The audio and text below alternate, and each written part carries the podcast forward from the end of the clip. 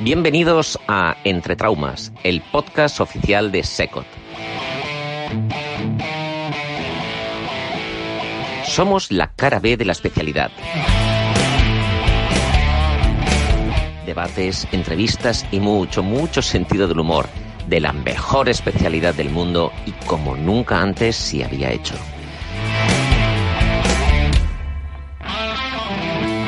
Bienvenidos a la locura radiofónica de Secot. Empieza Entre Traumas. Roto por un puñetazo, solo cabezazo, he salido del plano, entre traumas soy enano. Gasas y cruzamos el charco. Alfonso, ¿qué cru- qué- ¿cómo que cruzamos el charco? ¿Qué significa eso? Que cruzamos el charco. Bueno, pues eh, en algún programa teníamos que tener algún colaborador de nuestros hermanos hispanoamericanos. Y Vaya, qué mejor vaya. que el que viene hoy. O sea, que cruzamos el charco, Alex. Vaya, vaya, vaya. Bueno, amigas y amigos de seguidores del podcast Entre Traumas, un clásico, nos hemos convertido en el clásico de los jueves. Parece que Alfonso nos quiere llevar de excursión hoy, no sé con qué objetivo ni con qué finalidad, pero no vamos solos, ¿verdad? En este, en este buceo. Mira, vamos con la cazadora de tiburones. ¿Es que sí? Sí, sí. Sí, hola, ¿qué tal? Buenas tardes. ¿Cómo estás, Cris? Bien, bien. Sí, sí, Cristina Ojeda, los tiburones del Atlántico se apartan porque llega ella, acompañada de su fiel Mirella. ¿Cómo estás, Mirella? Hola, muy buenas a todos. Y hoy va, hoy Alfonso, ¿quién nos acompaña, Alfonso? Pues un fuera de serie. Eh, nos acompaña don Hugo Rodríguez, que, bueno, algunos lo conoceréis de, en redes sociales, eh, lo conoceréis por Twitter, por LinkedIn, etcétera, pero es un auténtico fuera de serie. Yo solo quiero que, que él, que él nos diga quién es, de dónde viene y, y por qué viene hoy al programa, ¿verdad, Alex? Exacto, Hugo, todo tuyo. Cuéntanos. Muchas gracias.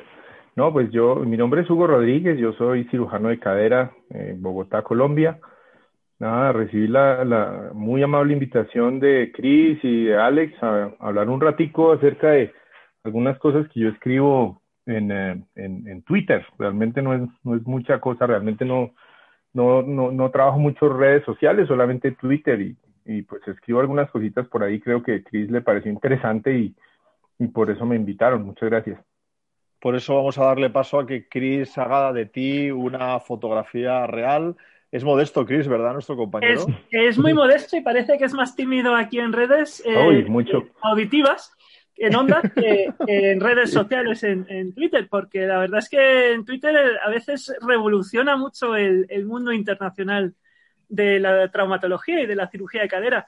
Eh, Hugo tiene más de 3.000 seguidores y los gana compartiendo sobre todo pues su experiencia con mucha habilidad docente de, paso a paso de cómo resolver problemas difíciles de cirugía de cadera, de revisión, eh, artroplastias primarias complejas y luego muchos trucos que son muy sencillos, muy baratos, eh, que yo creo que solo tienes esa in iniciativa si tienes la necesidad en, de, recursos limitados para, para, hacer cosas que parecen luego muy sencillas y cómo no se nos ha ocurrido antes, ¿no? Por ejemplo, pues hace poco que ha compartido uno de, de estabilizar provisionalmente con una jeringa y unos cerclajes para fracturas periprotésicas y que no se fugue el cemento y que tú tengas al menos ya estabilizada cuando puenteas la fractura con, con un vástago largo.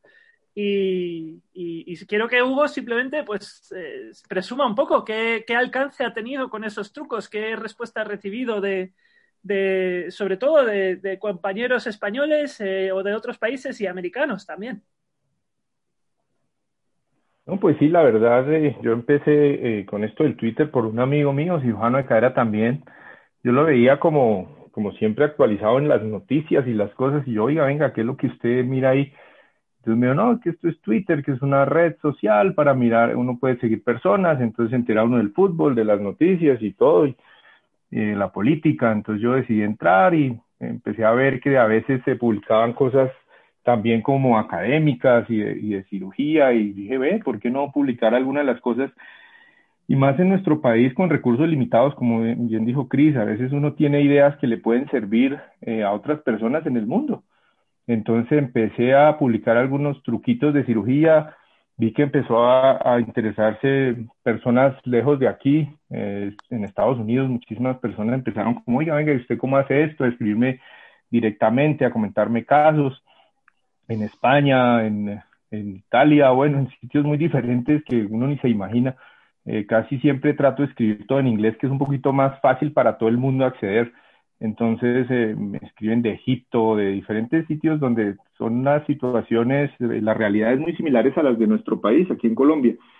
Entonces, pues empecé a ver que eso empezó a crecer, a crecer y muchas personas pues ya me tienen pues dentro de sus, preferidos en, en cirugía y, y, simplemente pues es también un target más bien limitado, más de cirugía ortopédica, de cadera y rodilla, reemplazos articulares. Y así empezó eso a crecer y empecé a, a conocer personas muy importantes en el mundo sin, sin, sin, sin, ¿A ti sin te estarlo pensando. profesionalmente, Hugo? Eh, pues sí, realmente, realmente bastante. Eh, por ahí me han, me han invitado, me invitaron a hacer un fellow eh, no puedo en este momento, pues por cuestiones de trabajo y todo, en una universidad pues muy importante, me, me, ofrecieron así sin estarlo buscando. Tengo una oportunidad al parecer de hacer, una, hacer un artículo. En estos momentos alguien también me, me dijo que publicara una de las cosas que, que puse ahí en, en, Twitter. Eh, me han ofrecido, voy a dar una charla en, AOS, en, el, en la Sociedad Americana, cosa que no había logrado en estos 16 años. Había enviado varios trabajos y nunca había podido lograr un podio y aquí sin estarlo sin, sin pensarlo, de un momento a otro me llaman y me invitan a hablar un, un poquito allá, algo pues para mí un gran logro, la verdad. Entonces, pues, eh, pues interesante, sí, me ha, me ha sido muy útil, la verdad.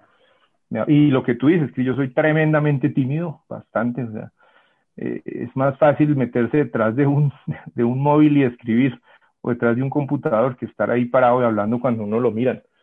Entonces, para mí una persona que extremadamente tímida ha sido mucho más mucho más fácil dar a conocer mi trabajo y sobre todo pues mostrarle a otras personas que las la, la realidades son iguales, los problemas son iguales en todo, en todo el mundo, lo único diferente son los idiomas, lo único diferente son eh, los contextos, pero al final tenemos los mismos problemas y, y, creo que pues por esto las personas a veces se interesan en lo que yo escribo. Qué bueno, Hugo. Eh, bueno, yo me presento contigo, soy Alfonso Prada, ¿qué tal? Eh, Mucho oye, gusto, Alfonso. Eh, en algún momento, porque esto es como, la verdad que es impresionante que nos cuentes este, la cantidad de, de, flujo de información que has conseguido a través del Twitter y sobre todo la gran cantidad de, de cosas positivas. Pero ¿en alguna ocasión has tenido alguna, algún efecto negativo de esta influencia dentro de, de la red social? Pues nada, no, nada grave, como todo. O sea, eh, a veces a alguien no le parece que el caso que usted hizo es el mejor y entonces a veces se pone un poquito ofuscado, pero na, nada grave realmente. Solo recuerdo alguna una publicación que Chris, a Chris le gustó, que yo hice acerca de hacer un diagnóstico de fracturas del cuello femoral con un fonendoscopio. Ah, sí, sí, y, yo lo recuerdo uf, también. tuve sí, una sí. cantidad de personas que se molestaron mucho, sobre todo en países de mucha tecnología, en Estados Unidos, donde pues ellos tienen resonadores y tienen un montón de cosas a la mano, donde tú puedes hacer un diagnóstico de una fractura oculta muy fácil. Pero en, otros, en otros sitios la gente lo entendió mucho mejor y, y se dio cuenta, yo no estaba diciendo que uno tiene que diagnosticar las fracturas de la cadera con un fonendoscopio de ninguna manera, pero si usted está en un sitio alejado o está eh, como atención primaria donde tiene el paciente y por lo menos usted le pone el fonendo y sospecha la fractura, lo, lo va a inmovilizar mejor, lo va a transportar mejor. Entonces, tal vez ese fue, pues, duraron como dos días mucha gente insultándome y burlándose de que, era eso, que uno pretendía hacer diagnósticos de fractura en un cirujano de cadera con un fonendo. Tal vez fue la única vez así como me sentí un poquito mal al principio, pues dije, pues nada, así como la mayoría, pues la, la mayoría de gente que me sigue es como en Estados Unidos lo sintió pues como algo subóptimo, tal vez para otras personas. Recuerdo una señora que me escribía como de Alaska, de no sé dónde, y decía que le parecía muy interesante, ella trabajaba como en un primer nivel y así muchas otras personas pues les fue útil. Esa vez, pero así nada, afortunadamente no insultos graves ni cosas bueno, terribles, sí, no. Yo, yo, recuerdo, recuerdo ese, ese post que pusiste ahí en, en, Twitter, porque sí es que es verdad que levantó mucho revuelo y a mí la verdad que me pareció algo absolutamente, eh, bueno, complementario, como tú bien dices, que cuando no sí, tienes... de acuerdo Claro, como no, cuando no tienes la, los eh, efectos adecuados o los eh, diagnósticos adecuados, pues que te puede servir para salir de un apuro. ¿Y, y te han contactado algún paciente a través de, la red social o te han pedido algún favor o alguna situación que, hayas visto un poco tu privacidad limitada? Eh, sí, a veces hay, me han escrito un par de pacientes a, veces o personas eh, preguntándome, oiga, mira, a mí me pasa esto. Yo trato de ser muy cauteloso en ese sentido y, y, y no, ha sido mucho realmente. Eh, y lo que yo les recomiendo es, mire, vaya donde su médico. Yo, pues, no puedo darle un diagnóstico aquí por sin verlo a ustedes, sin examinarlo. Entonces, siempre les, da, les digo algo así como, mire, yo, tal vez hable con su médico tratante, esto puede ser por aquí, pregúntele a él, ser muy cauteloso porque pues todos sabemos que definitivamente una consulta por, por, por internet mucho menos se, se, puede hacer, pero, pero realmente han sido más bien pocos. Eh, mi enfoque es mucho más académico, o sea, mi idea no es que el consultorio se me llene de pacientes o cosas así, me interesa más hacer como contacto con personas en el mundo que tengan problemas parecidos a los míos y aprender y que yo también lo que haga les sirva a ellos para, para resolverle problemas a sus pacientes. Entonces realmente no ha sido que han llegado a mi consulta, haya aumentado, por eso no, no porque sé que hay personas que lo hacen, lo hacen muy bien, conocen de mercadeo y todo esto, pero pues mi, mi tema es puramente académico, lo mío es aprender trucos, ir recogiendo trucos por el camino y, y, y dándole mis trucos a todas las personas para que les puedan servir en algún momento. Qué bueno. Hugo, genial. No, genial. otra pregunta. Eh, tú que tú mismo has dicho que eres una persona más bien tímida o cosas así, sí. de la gente que te conoce en el mundo real, de tu familia, de tus compañeros de trabajo, ¿saben que eres una persona tan famosa que hasta incluso te invitan de ponente a la OS y todo eso eh, por lo que haces en Twitter o, o no se lo creen? Sí, algunas personas incluso se burlan un poquito, me dicen que me volví youtuber, que me estoy volviendo influencer, que tengo bueno. 15 años. Y, yo digo, bueno, pues no, pero, pero me parece interesante, me han pasado cosas chéveres y a, a, veces se burlan, pero de buena forma, ¿no? Un poquito les parece raro que este tipo que casi ni habla y siempre mira para el piso, resulte escribiendo y lo conozca mucha gente así. Entonces sí es un poquito raro, pero, pero, pero no, ha sido interesante y la gente sí se, se asombra un poco que, que tenga tanto alcance siendo un tipo pues más bien introvertido. Bueno, genial. Eh, Hugo, buenas, yo soy Mireia Lalanza. Me presento oficialmente contigo, que no habíamos charlado aún. Hola, Mireia. Ahora que ya tienes, que tienes mucho bagaje, tienes tantos seguidores, eh, ¿qué consejo darías a algún traumatólogo tímido como tú eh, que quisiera iniciarse en esto de las redes y quisiera compartir pues, sus casos o, o quizás buscar un poquito más de, de visibilidad? ¿Qué consejos le podrías dar? No, simplemente eso, eh, abrir una cuenta, empezar a seguir personas que, que interactúen, que, que, muestren casos, que porque también hay personas que no les gusta. Alguna vez en España alguien le, lo, lo, puse ahí si opinaba sobre un caso y no se puso muy feliz, me insultó un poquito y me bloqueó. Pero pues nada, simplemente uno ya va dándose cuenta a quién le interesa, a quién no. Y eh, les diría que abran su cuenta y, y, que cuando tengan una duda la pongan, no faltará quien la quiera responder, quien les quiera ayudar. Eh, y si de pronto no sienten un poquito de, vergüenza de poner sus casos, simplemente porque les da eh, pena, como decimos aquí en Colombia, vergüenza, pues nada, que abran una cuenta y, y, observen lo que hacen otras personas y el día que necesiten algo, pues seguramente eh, hay un montón de personas interesadas en, en, en, en, ayudar, interesadas en compartir experiencia, entonces que, que, no tengan, que no tengan miedo de hacerlo, que simplemente así quieran ser solamente observadores eh, y aprender o si quieren también poner cosas para enseñar de su experiencia, se puede hacer, que no tengan, que no tengan miedo, que es mucho más fácil eso que pararse a hablar al frente de alguien. Al final es, muy, es mucho más sencillo. Y tú que contactas con gente de distinto, distintos países, incluso continentes, ¿qué diferencia ves en los perfiles de redes respecto, por ejemplo, un traumatólogo de Estados Unidos, un traumatólogo de Colombia, un traumatólogo de España? ¿Tú crees que hay diferencias de cómo se llevan las cuentas o de incluso cómo interactúan? Y definitivamente las realidades son distintas, así los problemas son iguales, o sea, todos estamos sufriendo por la luxación, por el mejor abordaje, por cuál es la mejor manera de tener buenos resultados, por todos los problemas son iguales, los contextos son distintos. Ayer una persona en México contaba que tenía un paciente en el Seguro Social y no lo podía operar y tenía que esperar cinco días y le costaba no sé cuánta plata. Entonces, al final todos tenemos distintos escenarios, pero los problemas son, son muy, muy, muy similares. Entonces sí es un poquito distinto en Estados Unidos lo, que les decía, la tecnología. Entonces por ahí tengo un artículo para publicar que no lo he puesto todavía en redes, pero de utilizar una aguja, eh, utilizar una aguja para reinsertar los rotadores externos, una aguja de zapatero realmente que vale un dólar. Lo he paseado por toda la revista en Estados Unidos y en todas me dicen eso no lo ha aprobado la FDA, eso no sé qué me ha dicho. Yo creo que al final va a terminar también en Twitter para que alguna persona de pronto en la India o de pronto en otro sitio que no tengo, en, México o en, en, Brasil, donde pues tengan también algunas dificultades de, recursos, lo, puedan utilizar y les sea útil. Entonces, a veces son la legislación, o sea, nosotros las, las personas somos los que nos ponemos a veces las barreras, las limitaciones, y a veces desde que las cosas se hagan con un verdadero sentido de ayudar, pues uno puede dejar así, que es que esto no está avalado por la FDA, que no tiene 50 pruebas eh, eh, con torquímetros y cosas, pero le pueden ser útil en algún momento. Entonces, yo creo que la diferencia a veces son más las legislaciones, como más a veces, por ejemplo, los códigos en Estados Unidos, que casi que para publicar un, una fotografía de, un, de una radiografía necesitan un montón de documentos. Aquí no es, tan, no, es tan, no es tan difícil, uno tiene un consentimiento del paciente y ya. Entonces, las diferencias son más de, de como de los contextos, eh, de las realidades, que, pero los problemas son iguales.